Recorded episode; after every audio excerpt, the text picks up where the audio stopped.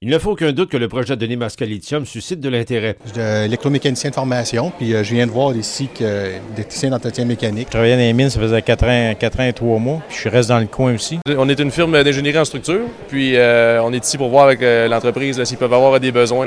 Entre 80 et 90 postes seront créés à Shawinigan et plus du double à la mine de la baie James. Selon la vice-présidente aux ressources humaines Chantal Franqueur, les impacts seront plus importants. Si on n'embauche pas de manœuvre, il y a d'autres firmes qui vont embaucher et nous, on va s'assurer aussi de faire un relais sur tous nos banques de CV. Dès ce lundi, une vingtaine de salariés seront à l'œuvre alors que l'usine pilote doit entrer en opération à la fin de l'année. La mise en opération de la phase commerciale est toujours prévue en 2018.